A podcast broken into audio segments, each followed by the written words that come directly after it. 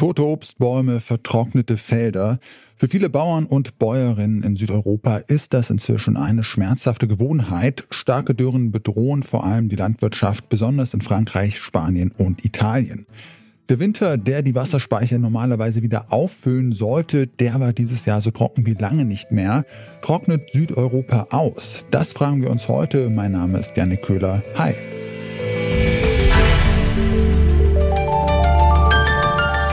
Zurück zum Thema.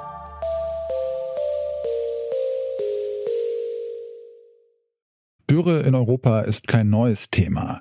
Auch in Deutschland hatten wir in den letzten Jahren immer wieder mit trockenen Sommern zu kämpfen. Die daraus entstandene Wasserknappheit hat auch hier die Landwirtschaft vor Probleme gestellt. In Südeuropa sorgen nun vor allem die wiederkehrenden trockenen Winter für große Probleme. Das hat uns Andreas Marx, Leiter des deutschen Dürremonitors am Helmholtz-Zentrum für Umweltforschung, erklärt. Neben ausgetrockneten Feldern gibt es noch andere Auswirkungen der Dürre, zum Beispiel in Frankreich. Man hat eben nicht nur diese klimabedingten Änderungen, sondern dann auch andere Faktoren.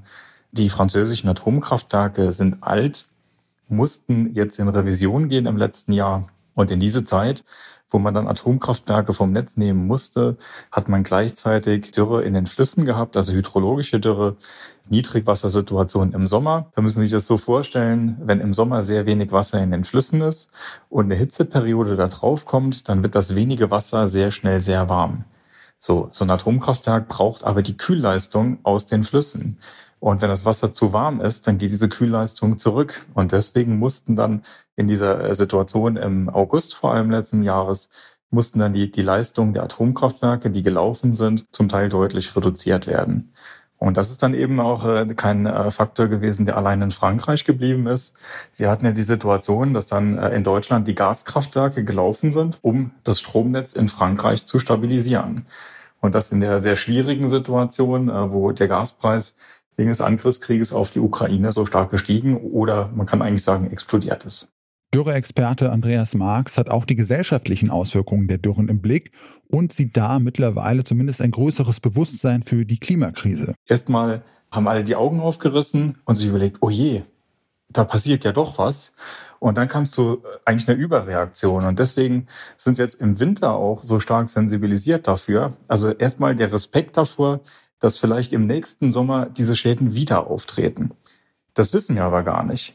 Also es ist ja jetzt gar nicht klar, dass äh, Dürre in den betroffenen Staaten, die jetzt gerade sehr stark unter Dürre leiden, dass die tatsächlich im Sommer Schäden erleiden.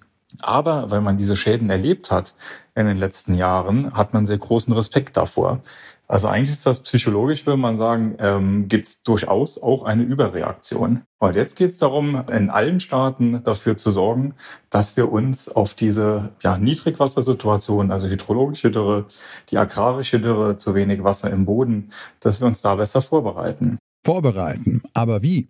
Deutschland ist zum Beispiel seit 2018 im sogenannten Wasserdialog des Umweltministeriums, bei dem sich ExpertInnen zum Thema austauschen.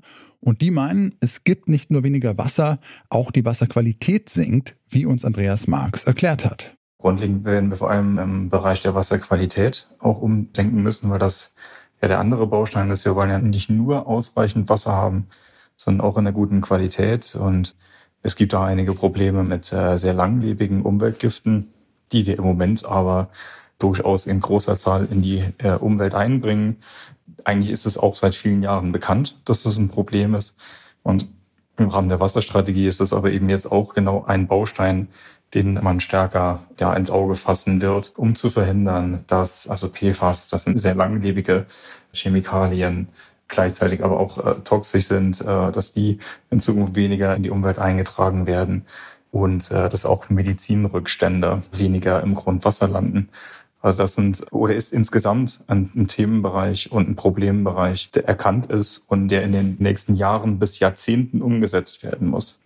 Und das ist auch so ein Punkt, den muss man sich vor Augen halten. Also es ist jetzt nicht so, dass wir im Bereich Umgang mit Wasser und Wasserressourcen, dass wir jetzt in den nächsten Monaten da Erfolge erzielen werden.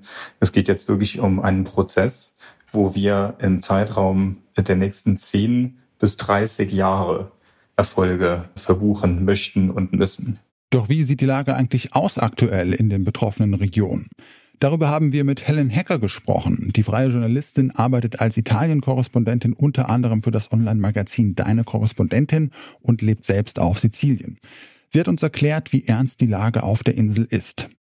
Um mal ein paar Zahlen zu nennen, in Sizilien sind die Staudämme zurzeit zu 60 Prozent leer. Das heißt, es sind 200 Millionen Kubikmeter Wasser weniger als im Jahr 2022, schon jetzt.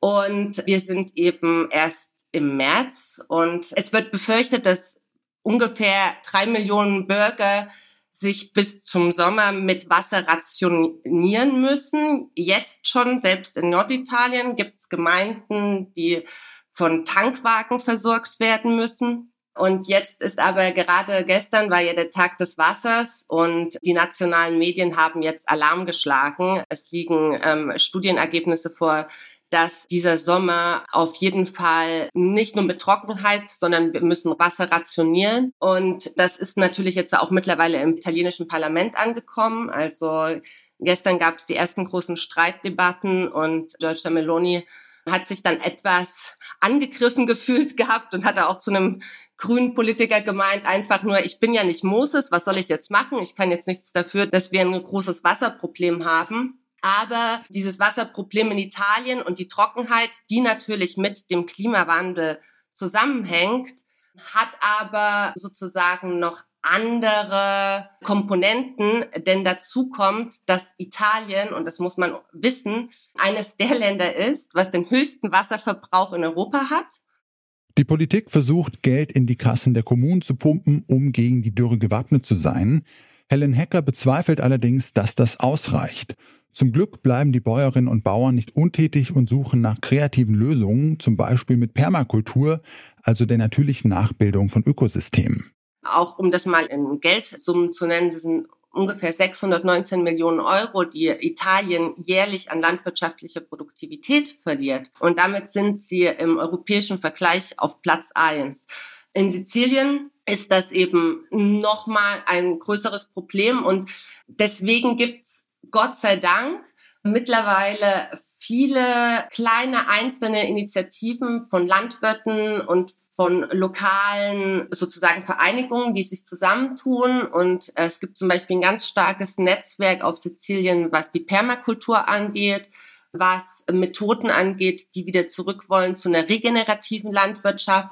Und das sind nämlich wirklich dann auch die Sachen, die nachhaltig gegen eine Trockenheit und gegen die Erosion der Böden helfen können, indem man nämlich wieder Humus aufbaut, indem man aufforstet. Das ist ein ganz wichtiges Thema hier, weil natürlich, wenn man der Verwüstung entgegentreten will, dann muss man eben grundsätzlich halt investieren und wieder Bäume aufforsten und eben in die regenerative Landwirtschaft investieren. Und da gibt's aber wirklich tolle Netzwerke und tolle Initiativen auf Sizilien, die versuchen, in ihrem kleinen Orbit damit entgegenzuhalten.